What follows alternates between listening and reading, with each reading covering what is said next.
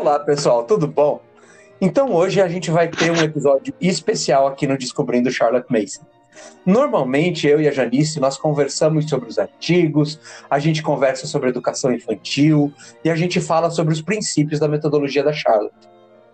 Mas como a nossa proposta é trazer a Charlotte lá da Inglaterra do século XIX para o Brasil do século XXI, a gente percebe lendo o artigo que tem algumas coisas do que ela pressupõe teologicamente que talvez a gente não tenha nem categoria para conseguir olhar para isso e interpretar isso de uma maneira, um, como eu posso dizer, mais atualizada.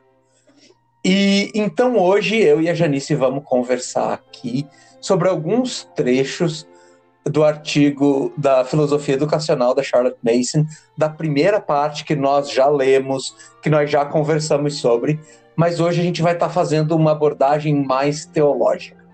Então, se você não está super interessado em teologia, não está interessado em, em desse lado espiritual da teologia da, da, da metodologia da Charlotte, talvez esse não seja o melhor lugar para você. Mas vai ser um papo sobre entender o que é que a Charlotte estava pressupondo para que ela chegasse onde ela chegou como conclusão. E então a gente está aqui, eu e a Janice, normalmente, novamente, para que a gente possa bater esse papo. Tá pronta para descascar isso, Janice? Como é que você tá aí desse lado?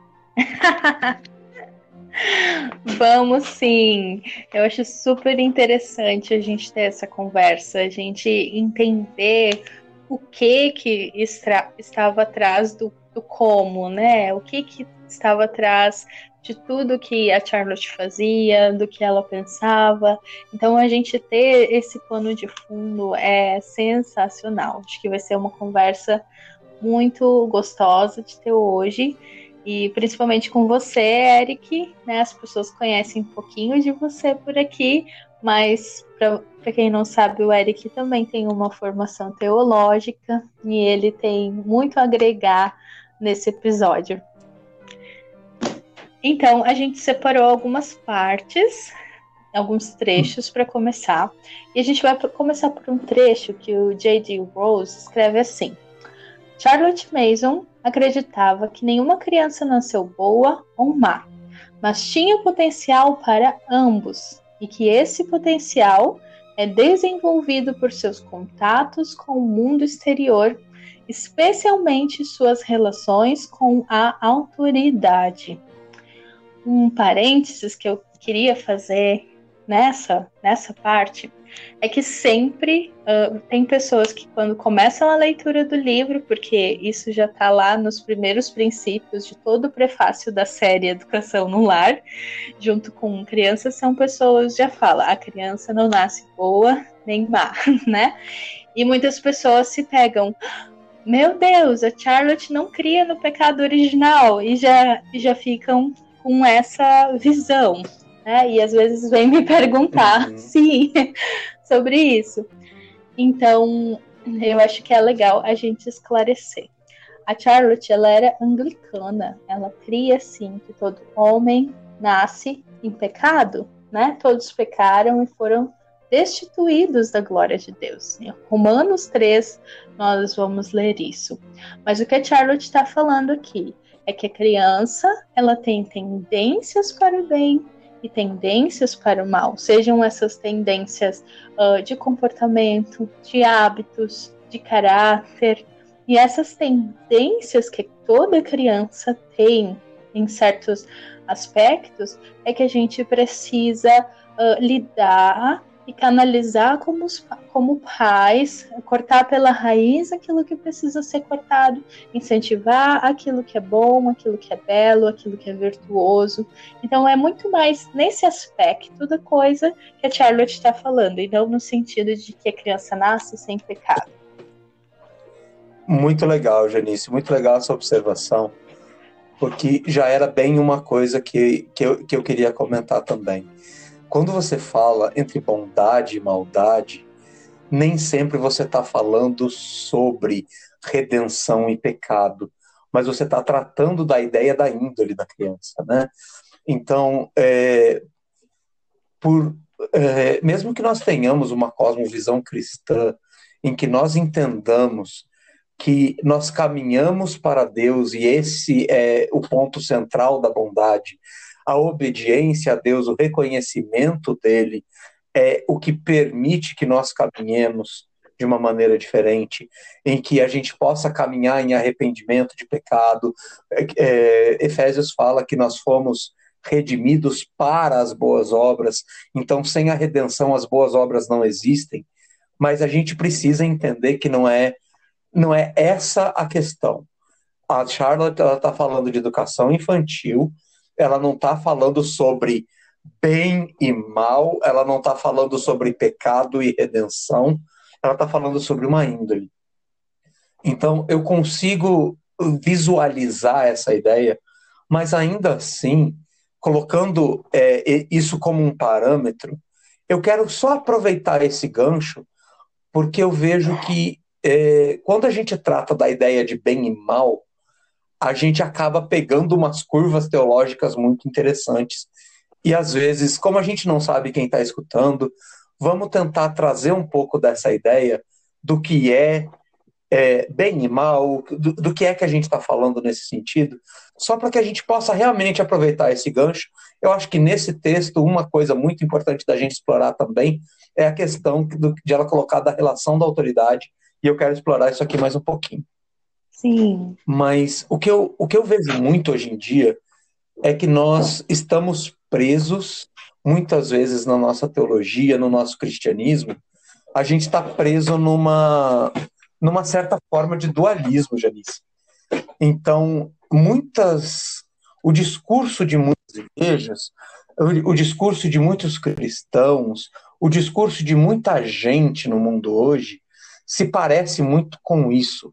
Forças do bem, forças do mal, um eterno conflito entre Deus e Cristo representando as coisas boas, e por muitas vezes é, o diabo ou o inimigo, tem tantos nomes que se usa para representar o que são forças malignas. E eu queria. Ou as coisas do mundo, aquela. Sim. Existe muito esse contraste. Isso é sagrado, né? Então, quando eu vejo quando você está falando de, de, dualismo, né, para algumas pessoas que podem estar tá pensando o, o, que que é isso, né? Você pode conceituar um pouquinho mais para gente, para quem não não tem essa ideia? Claro, claro que eu posso. O que acontece é, normalmente, as características do dualismo é quando você vê, especialmente como religião, é, o mundo transitando entre forças do bem e forças do mal, né? Então, por exemplo, a Bíblia realmente traz esse contexto, principalmente na, na teologia joanina, é muito presente a diferença entre luz e trevas, é, ser do alto e ser do baixo, ser do céu e ser da terra. É, João trabalha muito essas ideias, mesmo porque João está tá escrevendo já no final do século I e ele está identificando com muitas pessoas que trabalham com essas ideias platônicas ou neoplatônicas. Mas uma das grandes questões ali do dualismo é: existem essas duas forças e nós vivemos na iminência ou sob a influência dessas duas forças. É que nem nos desenhos que você vê um anjinho e um diabinho no ombro da pessoa.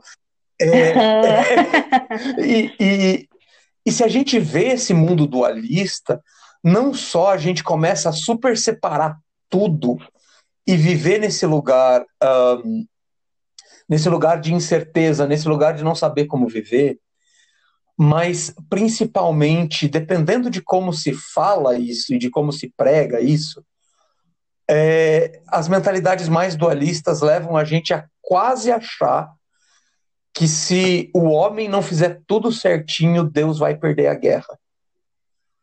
Né? É, a, existe uhum. um lado teológico tão dualista em que é a posição do homem que define o vitorioso da guerra, se Deus ou se o diabo. E eu acho importante a gente começar a tratar isso de uma maneira diferente.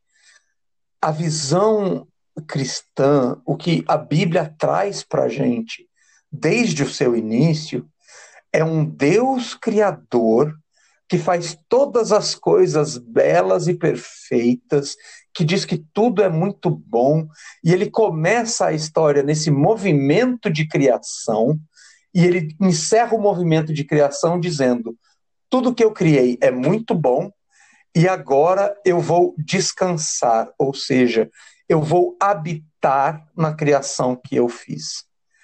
Então, eu acho importante a gente começar a entender isso. Deus é um, ele é supremo, magnânimo, majestoso, insuperável, não existe qualquer chance de alguém conseguir competir com o nosso Deus. Quando Paulo, lá na frente, em Coríntios, ele fala sobre o alimento aos ídolos, ele até fala bem claramente: não existem outros deuses. E quando ele fala isso, ele está exatamente querendo uhum. dizer: olha, essas pessoas estão preocupadas se está consagrada a tal Deus ou tal outro Deus, mas nós sabemos que não existem outros deuses. Com isso, eu não estou dizendo que todos os espíritos são bons, assim que tem uma índole boa, mas sim que Deus está plenamente no controle da situação, ele sabe o que ele está fazendo. Então a gente precisa sair de uma visão dualista para que nós possamos entender uma visão monoteísta, em que apenas um Deus existe. E ele é criador, e sim, houve a queda. A queda é a queda do homem, a queda é a queda de uma porção de anjos, mas a queda jamais será a queda do nosso Deus. Então, nós temos um primeiro movimento histórico, ou um movimento de Deus na história com a criação, um segundo movimento com a queda, um terceiro movimento iniciado com Jesus, que é o movimento de redenção, ou seja, a, o homem caído passa a ser redimido e a paz com Deus restaurada, e então nós esperamos a segunda vinda do Cristo, quando haverá a consumação dos tempos e a abolição plena de toda a queda. Então, se a gente conseguir entender uh, a história da Terra, a história da humanidade, a história em geral, como os movimentos de criação, queda, redenção e finalmente a consumação que está por vir, a gente vai começar a perceber que essa questão de ser bom e ser mal não tem muito a ver com ser de Deus e ser do diabo, porque tudo é de Deus, mas faz parte de como nós tratamos da queda e redimimos as pessoas mediante o sangue de Cristo. Então eu queria fazer essa observação em relação a ser bom ou ser mal. Por quê? Porque enquanto a gente não entende que a autoridade de Deus é suprema e não derivada, que a autoridade de Deus é sobre o homem, é sobre os anjos, é sobre tudo o que tem boa ou má índole, que ele é a autoridade central do universo, mesmo diante da queda, fica muito difícil a gente entender o que a Charlotte está falando de que as relações com a autoridade são capazes de mudar mesmo a índole da criança. Um abuso de autoridade é, no sentido de que, se você representa a autoridade de Deus de maneira errada, vai fazer com que a criança entenda a autoridade de uma forma abusiva e passe a representá-la, a emular essa autoridade de forma abusiva para os outros, e isso é o que a gente considera como uma má índole.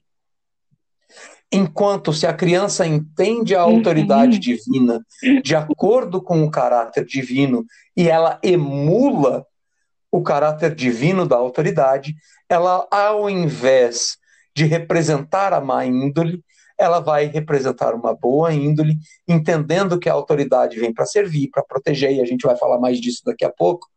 E então a gente pode começar a olhar para essas índoles baseadas na autoridade. Mas fica muito difícil nós entendermos a relação da criança com a autoridade sem que nós entendamos que existe um Deus e que ele é a fonte central de toda a autoridade na criação, nos céus e na terra. O que, que você acha disso, Janice? É, é interessante que é exatamente isso que a Charlotte está querendo expressar.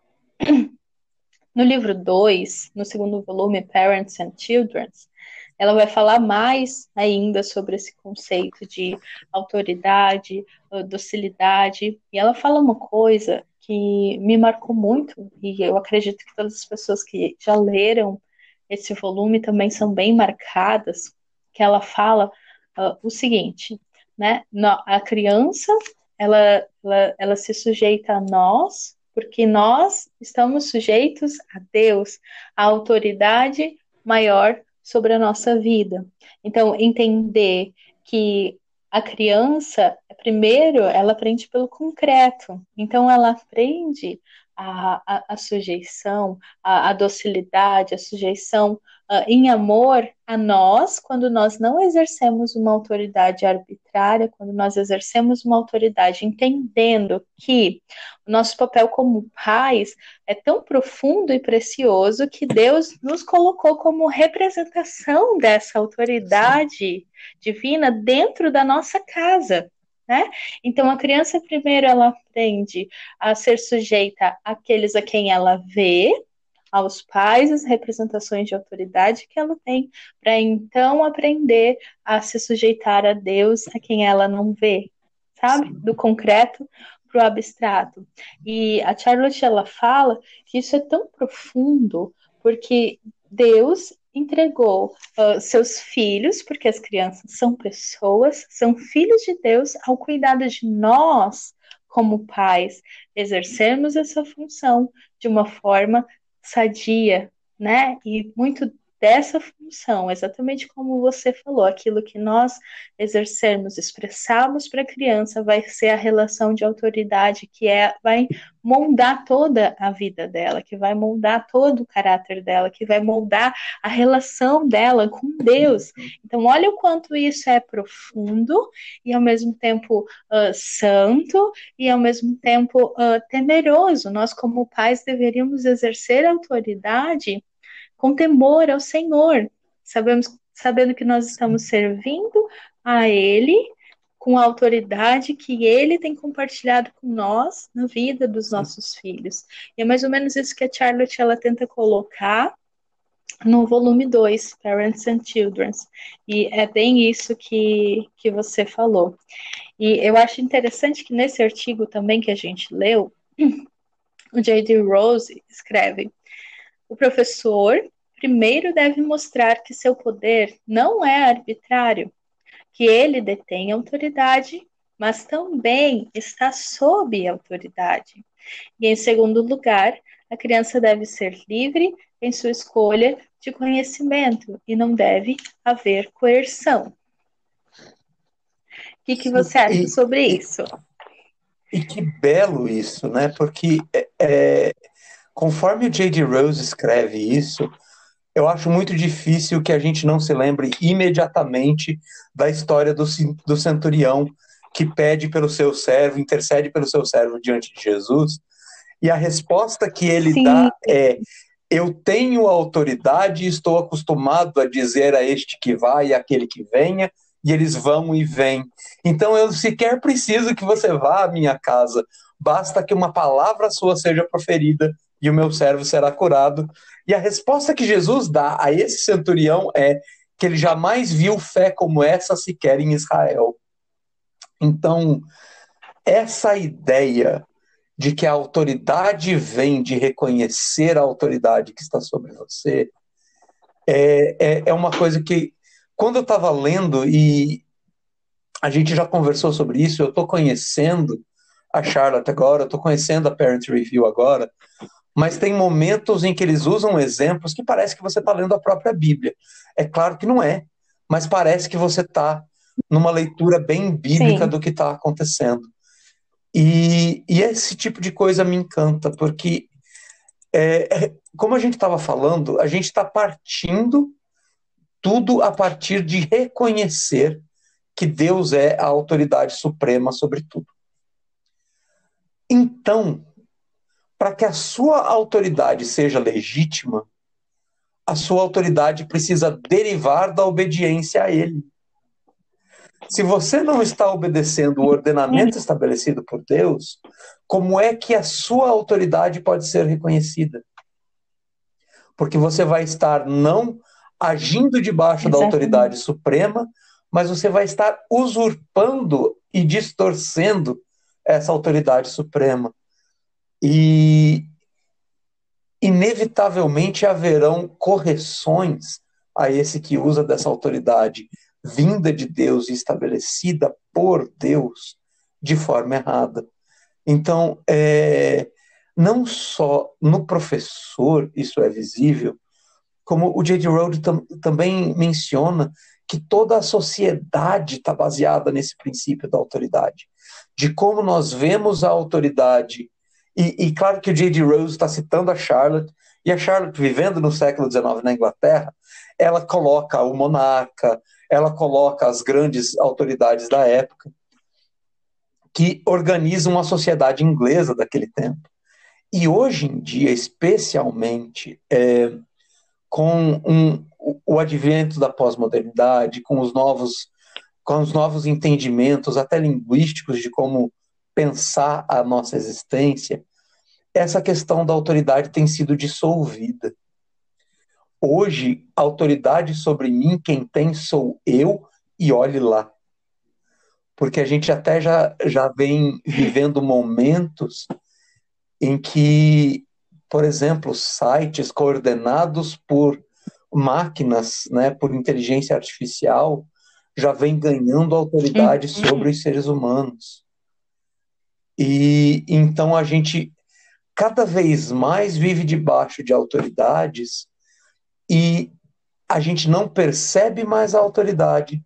E quando a gente tem a impressão de dizer que quem manda na minha vida sou eu, a gente tem gerado uma satisfação tão grande na nossa autonomia que mesmo quando ela é roubada pelas nossas atitudes, mesmo quando ela é roubada pelo, pelos nossos vícios, e, e de uma maneira tão feia, que é utilizando do conhecimento sobre o nosso cérebro para gerar vícios e estímulos para roubar a nossa autonomia, em última instância a gente invoca, mas quem fez isso fui eu e eu fiz porque eu quero, e ainda assim a gente encontra prazer. Então, é, esse princípio da autoridade que sim emana de Deus, que sim estrutura a sociedade e que, obviamente, na, ao chegar a criança, ela precisa vir do professor e ela precisa reconhecer, é algo que me parece que hoje está tão distante da mente mesmo do cristão que está cada vez mais difícil da gente viver isso na prática. Uma, uma das coisas que eu que quando a gente fala de autoridade, eu me lembro muito é, é de um texto que a gente tem tanta dificuldade de entender, em que Jesus fala, olha, não chamai ninguém de pai, não chamai ninguém de mestre, porque apenas, há apenas um pai, porque há apenas um mestre. E esse texto, quando a gente fala dele, a gente fica com a impressão de que nossa, eu não posso chamar o meu pai de pai, mas foi ele que me gerou. Ou então, olha, eu não posso ir para a escola e ter um professor. eu não posso. A grande questão não é ali, mas a questão é que toda, todo o reino que Jesus instaura, ele deixa claro: existe um pai de onde deriva toda a autoridade. Existe um mestre que hum. ensina todas as coisas, e ele até coloca logo depois disso: porque entre vocês todos são irmãos. E a autoridade não é de um irmão sobre o outro, mas a autoridade é do pai sobre os filhos. E esse princípio tem sido tão, tão abusado hoje em dia.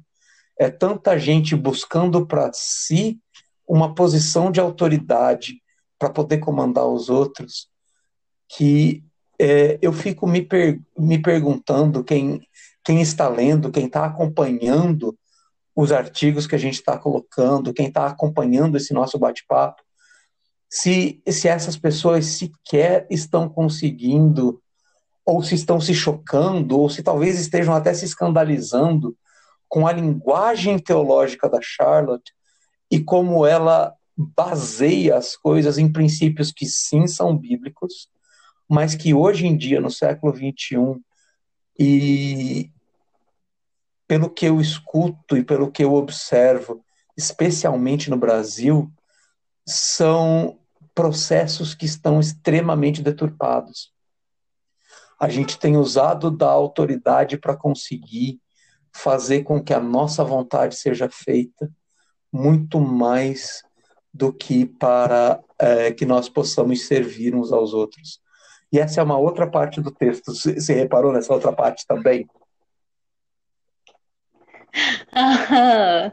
sim, mas eu, eu queria fazer um parênteses em tudo que você falou, porque às vezes parece que nem, que nem você, você explicou muito bem, que a prática de tudo isso está tão distante de nós, né? Então, e, e, agora como que eu exerço isso? Como que eu exerço essa autoridade? O primeiro passo, que nem você falou e eu queria destacar, é você estar submisso à autoridade divina, né? Reconhecer Sim que o Senhor, assim como eu, você estava falando, e eu estava me lembrando de Deuteronômio 6, quando Moisés está uh, repassando as instruções, a lei ao, ao povo de Israel, e ele fala: Ouve, ó Israel, o Senhor teu Deus é o único Senhor. Sim. E aí Moisés prossegue dizendo: Amarás o Senhor teu Deus de todo o teu coração, com toda a tua força, com todo o teu entendimento. E essas palavras que hoje te ordeno estarão no teu coração, e falarás delas aos teus filhos, falarás delas ao sentar, ao levantar, ao deitar, né? atarás ela nos umbrais das portas, escreverás bem grande para que quem passe correndo leia e entenda né? E não obstante isso, Jesus, quando foi consultado, mestre, qual é o grande e maior, uh, qual é o maior mandamento dentre todos? Jesus repete isso, né? Sim. né? Ele fala: o maior mandamento é esse. Amém ao, ao Senhor. Então, uh, quando a Charlotte fala dessa sujeição em amor, quando a Charlotte fala dessa docilidade, que a gente vai ter um, um episódio que nós vamos falar só sobre isso, né, com, com a Mariana, mas quando a Charlotte está falando desse lugar, ela está falando desse lugar que nós encontramos em sujeição, em amor a Deus, em buscar esse lugar de cumprir esse Sim. mandamento, de amar ao Senhor com tudo que nós somos, de viver isso e de estas palavras ensinarmos aos nossos filhos, Sim. né? Estas palavras estarem sempre presentes na nossa vida, né? no nosso lar. Então, a primeira coisa para a gente exercer a, a autoridade sadia dentro do nosso lar é estar submisso à autoridade divina, é estar em conexão com o Supremo Educador da humanidade, que é o Espírito Santo. Né? Sem ele, nós não podemos fazer nada, é nele que nós encontramos isso, é buscando viver esse mandamento, né? De amar a Deus acima de todas as assim, amar ao nosso próximo, assim como Cristo nos amou. Então, é, buscando viver esse lugar e lembrando de amar o nosso próximo, assim como Cristo nos amou, vem esse outro ponto que, que você estava comentando, em que o Ainda antes de você ler, eu quero fazer um último comentário em cima do que você falou. Pode falar. É, Uhum. Tem, tem uma coisa sobre a autoridade, Janice, que às vezes a gente esquece. Porque a gente vem de uma sociedade que abusa tanto de autoridade que talvez a gente não entenda sequer por que, que a autoridade existe. E uma das coisas que eu tenho pensado já há muito tempo, e até eu quero aproveitar esse bate-papo com você, é que eu entendo que a autoridade nasce da confiança, certo? Basta que você veja, e você estava trazendo o aspecto do amor, mas é quando você entende quem Deus é, quando você entende o quão grande é, o quanto ele te ama, o quanto ele quer o seu melhor, o quanto ele sabe como fazer você feliz, o quanto ele sabe como fazer com que você chegue nos melhores lugares, o quanto ele faz com que todas as coisas cooperem para o bem de você se você o amar. E então, desse lugar de profunda conexão e entendimento de que ele sabe mais, ele consegue me direcionar para o que é melhor. Ele quer o meu melhor, ele sabe me direcionar para o que é melhor, ele tem o poder de me levar para as melhores coisas. Então, aquilo que ele fala vem adoçado com mel, aquilo que ele fala vem para promover o melhor, não só para mim, mas para toda a criação, mesmo que para que o bem de tudo aconteça e ele seja revelado, eu tenha que passar pelo sofrimento, isso ainda assim é o bem, porque se ele está me guiando, logo isso é o bem não a índole boa ou a índole má que nós conversamos anteriormente, mas que fazer aquilo e ser levado por Deus é a pura definição do que é ser bom, do que é fazer o bem. Logo, quando nós entendemos quem Ele é, o conhecemos e sabemos que tudo que Ele faz é para o bem daqueles que são seus, então a autoridade começa a fazer mais sentido. Não é essa autoridade imposta que nós vemos entre as pessoas, mas é a autoridade nascida para que você possa chegar aonde você precisa chegar, para que você possa revelar o Deus a quem você serve, tanto de um lado como de outro. E, e enquanto você falava dessa raiz do amor que é tão importante, eu queria submeter a você e a quem está nos ouvindo que se nós entendermos quem Deus realmente é e entendermos o quanto ele nos ama, o quanto ele cuida de nós, na sua onipotência, na sua onisciência, na sua onibenevolência, finalmente a autoridade deixa de ser algo abusivo e que te retira as coisas que você quer e passa a ser como um como um conselho tão bom que você não tem como recusar. E assim você reconhece uma autoridade não abusiva, mas uma autoridade que promove. E aí sim, Janice, é... o próximo texto vai falar mais disso. Se você quiser comentar Exatamente. mais alguma coisa em cima disso, fica à vontade. Não, eu acho que ficou perfeito é, essa, essa colocação. Realmente nós, nós amamos o que nós conhecemos, quando nós conhecemos ao Senhor. Né?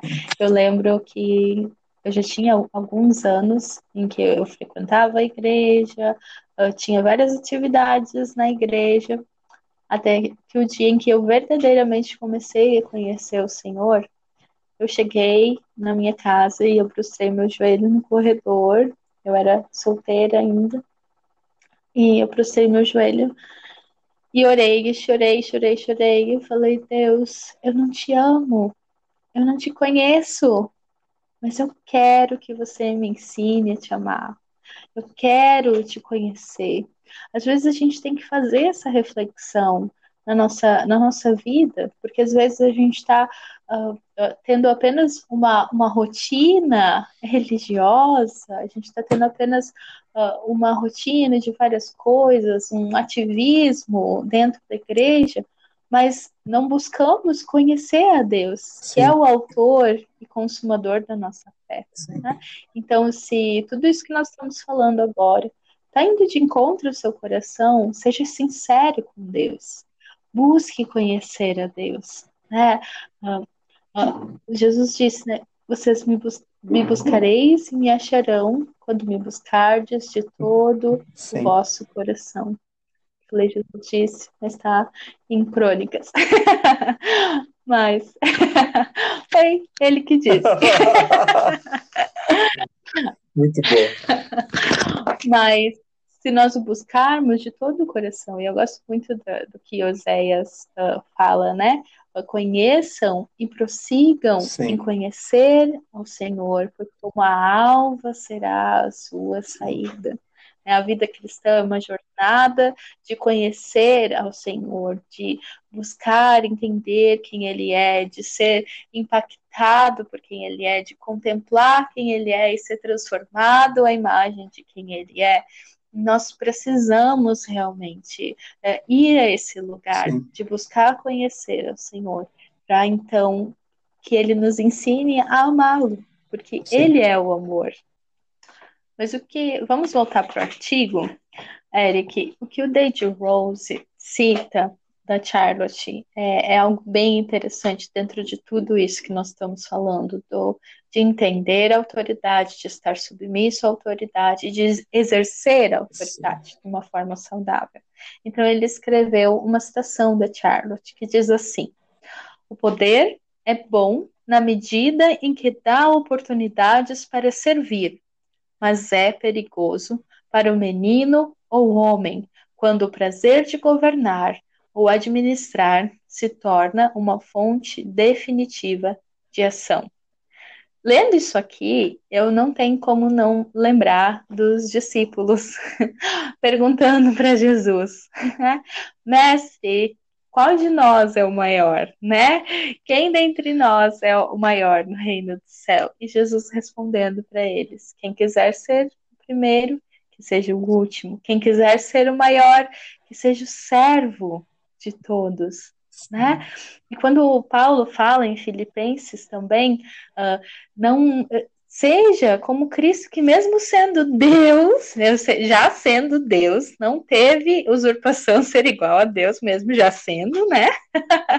Mas busquem o mesmo sentimento que houve em Cristo Jesus. Sim. Qual era esse sentimento? De se esvaziar, se tornar servo de todos. Né? E, e pensando nisso, eu também lembro uh, ali do momento em que Jesus uh, pega a toalha, pega a bacia e vai lavar os pés dos discípulos, né? Servindo, escolhendo servi-lo, lavar. Já, já, não bastava o suficiente Deus uh, tabernacular, se fazer carne, né? O verbo se fazer carne, habitar, o Criador se vestir da criação. Sim. Ele ainda tinha que pegar a bacia e lavar os pés para mostrar que não basta só me fazer homem, mas eu sou servo e eu escolho servir. Né? E para a gente é muitas vezes difícil entender esse lugar. Eu estava lendo um, um livro do C.S. Lewis essa semana, O Peso da Glória, e ele fala uh, muito uh, no, no, início ali da, de, das virtudes cristãs, e ele fala que para muitos a abnegação é a maior virtude cristã. Mas ele fala assim que quem, quem foca na abnegação acaba focando no que está perdendo ao servir, enquanto ele descreve o amor como uma virtude principal, porque você, com, no amor você está focando no que você está oferecendo, não no que você está perdendo Sim. para oferecer né?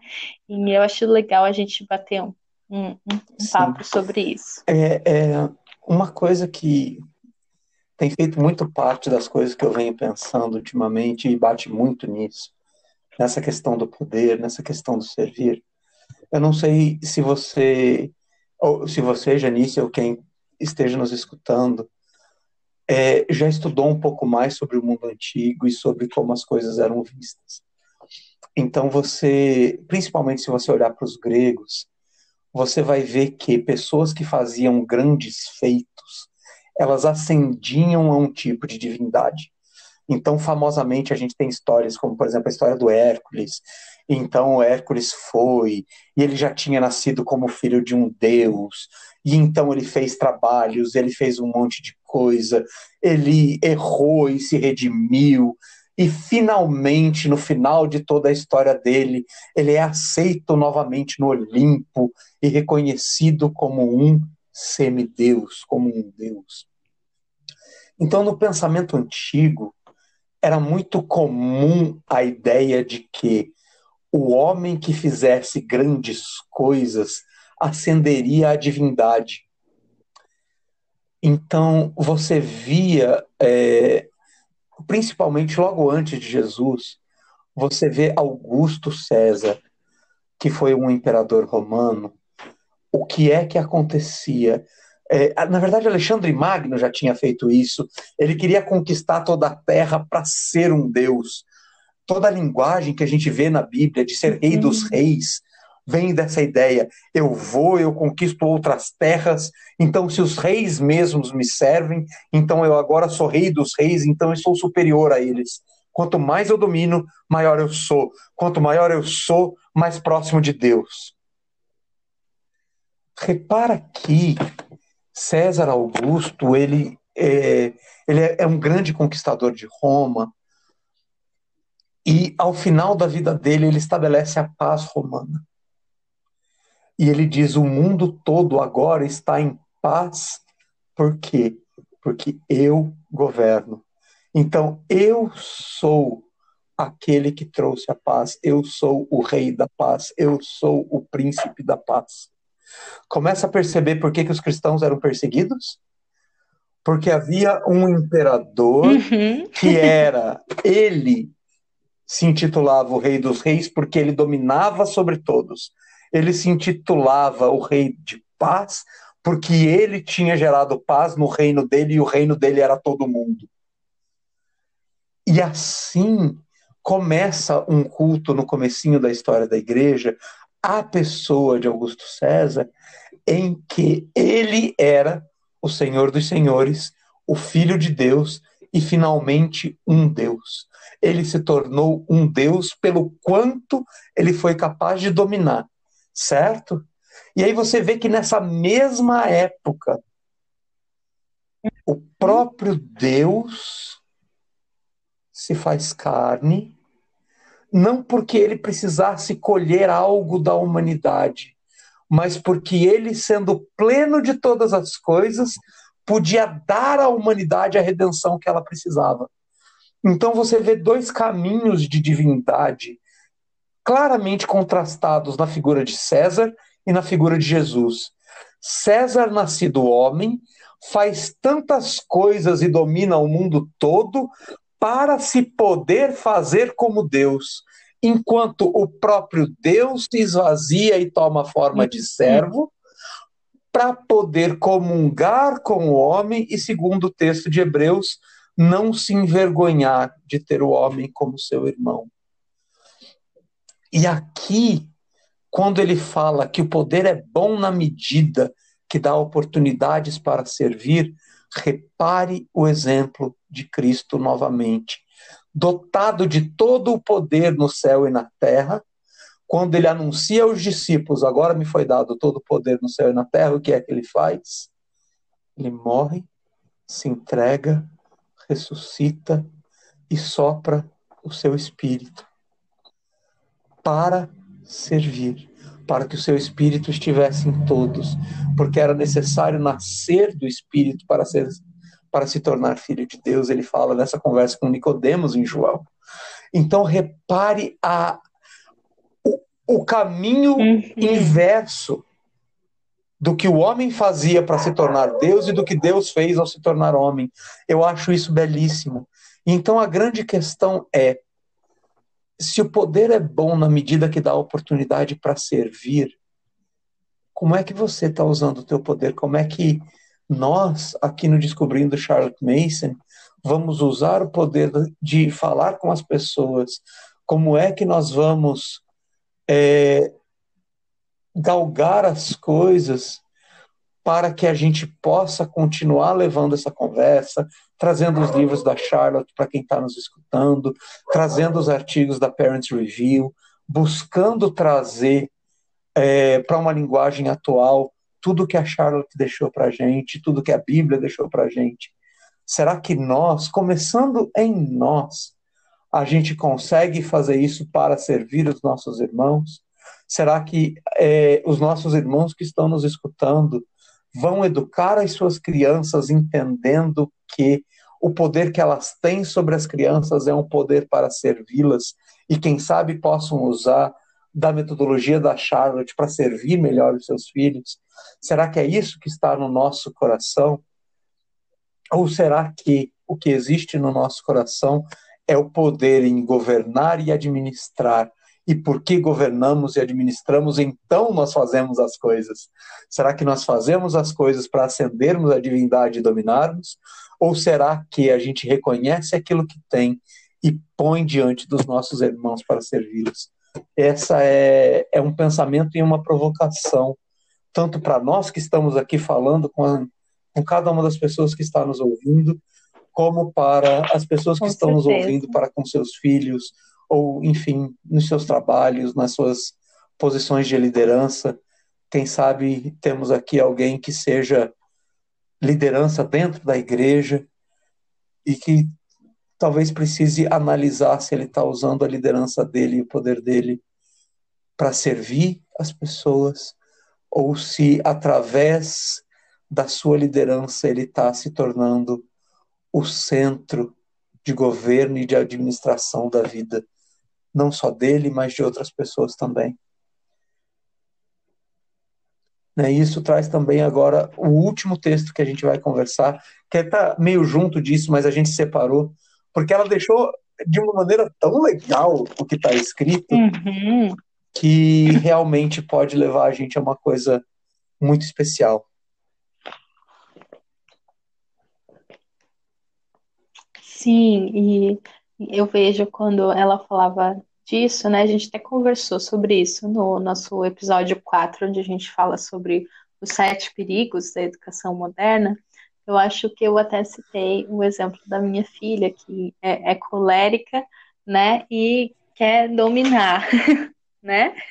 quer dominar a brincadeira, quer dominar tudo que está fazendo. E é muito interessante isso que a Charlotte escreveu.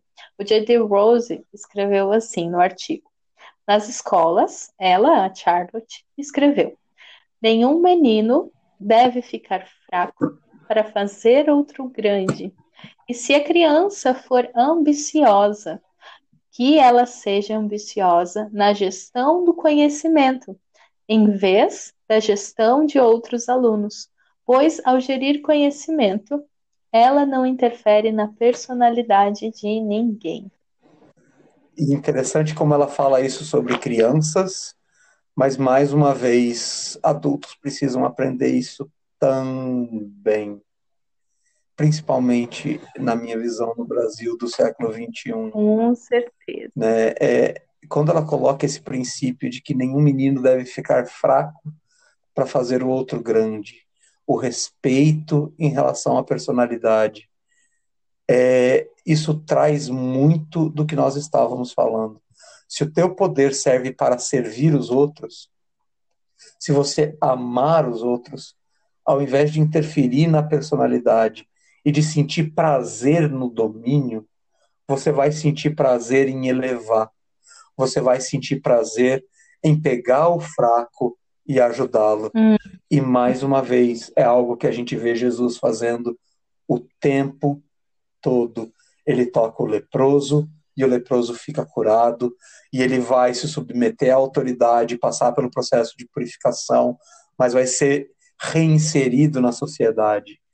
O toque de Cristo, uhum. mesmo com o morto, no caso da, da viúva que perde seu filho, ele chama de novo aquele menino e o menino volta à vida.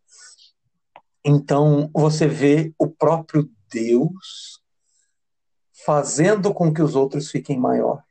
E ele ainda termina dizendo que nós faríamos coisas maiores do que ele, porque ele estaria intercedendo do céu para que nós assim o fizéssemos. Então, note o quanto a, a visão cristã precisa bater com essa ideia de que entre os irmãos eu não vou fazer com que alguém fique fraco para que eu seja grande, mas sim eu vou ajudar a engrandecer. E muito interessante ainda que ela coloque que se a criança for ambiciosa, ela seja na gestão do conhecimento porque, de novo, entendendo que todo conhecimento vem de Deus, se eu estou ambicionando conhecer mais a Deus, eu estou me juntando, inclusive, a Paulo, que fala, né, que ele jamais se orgulharia do que ele fez, mas que se ele se orgulhasse de algo, ele se orgulharia de conhecer a Deus. E, né, e a vida eterna é essa, conhecer a Deus e aquele que ele enviou. Então, se você quer efetivamente ser ambicioso em algo, se você quer é, se orgulhar de algo, que seja do seu conhecimento de Deus. E, de novo, não se orgulhe do seu conhecimento de Deus para ser grande enquanto faz outros fracos, mas pelo prazer de estar experimentando a vida eterna nessa hum, vida. Hum.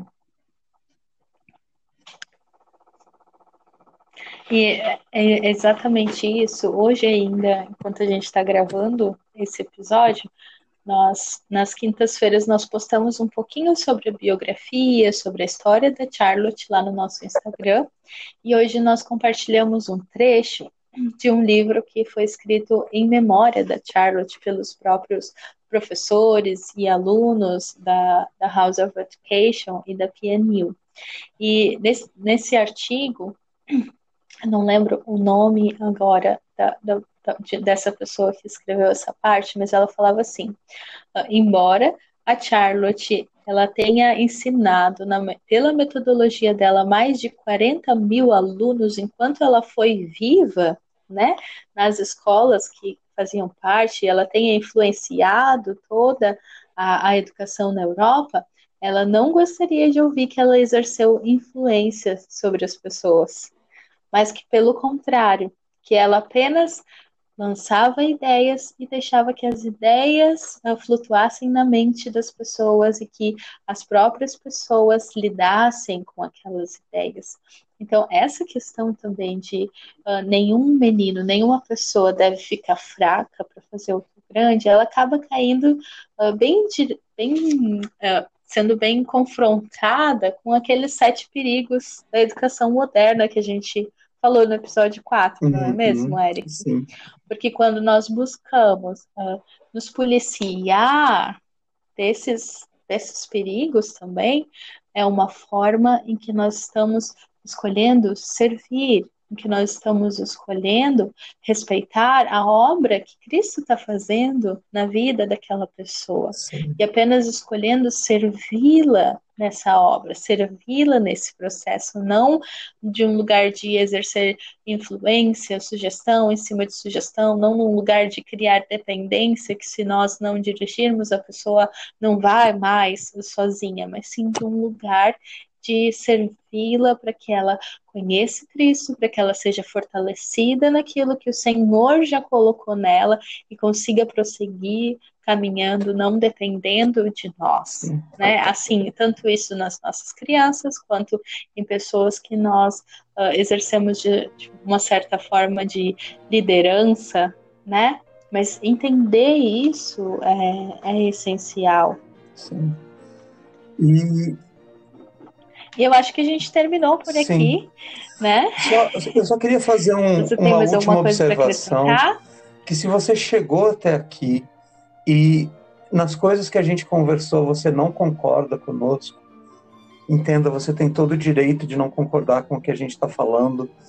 É, esse é um papo entre eu e a Janice que nós estamos oferecendo para os nossos ouvintes. É, se houver a possibilidade da gente conversar, da gente explanar ou trocar alguma ideia um pouco mais sobre isso, se você sentiu que algum assunto foi polêmico ou te ofendeu, é, em momento nenhum essa era a nossa observação. Nós estamos como dois amigos que têm um podcast que a gente se conversa sempre. Nós estamos convidando vocês para participar da conversa conosco. Nós não estamos tentando doutrinar, ou ensinar ou forçar qualquer coisa. Mas se você permitir, nós estamos tentando te oferecer o que nós consideramos como ideias vivas para que você faça com ela aquilo que você quiser. E dentro de comentários ou qualquer coisa assim, na medida do possível, a gente está aqui para tentar conversar, responder e de maneira cristã debater aquilo que for possível mas, mais uma vez, O objetivo aqui é ter uma discussão teológica em cima do que a Charlotte falou e realmente não não estamos buscando doutrinar ninguém em cima de qualquer coisa que a gente falou. Você é bem-vindo a conversar conosco, mas se de alguma forma nós te ofendemos, nós te pedimos perdão. Não é esse o nosso objetivo. Mas se você gostou desse papo, se você quiser mais informações, quiser que a gente continue esse tipo de conversa, no, ainda nesse artigo a gente tem outras coisas para conversar conforme a gente continuar é, tratando dos artigos. Mas entenda, nós estamos oferecendo ideias que nós consideramos vivas para que você faça com elas aquilo que você achar melhor. Talvez num estilo próximo do que a Charlotte faria. Exatamente. Sim, tentando, né? estamos tentando, uh, estamos aprendendo, estamos tentando descobrir um pouquinho mais uh, da Charlotte, de tudo aquilo que estava por trás. E no nosso próximo episódio, nós vamos ter a leitura da sequência desse artigo, da parte 2, e nós, nessa parte 2 ela está muito legal, muito completa. Nós vamos falar sobre atmosfera, disciplina e vida. Né? As três coisas fundamentais da metodologia da Charlotte. Então, vai dar mais alguns bons e longos episódios, talvez. Mas se você está uh, nos ouvindo até aqui, nós agradecemos a, a sua atenção, agradecemos por uh, você, de certa forma, abrir as portas da sua Sim. casa para nos escutar, né? Seja onde você está. E ficamos muito contentes de, de alguma forma, a nossa intenção com com tudo isso, com todo esse projeto, sempre é servir vocês. Então, nós agradecemos por estarem até aqui. Valeu, conosco. gente. Até a próxima.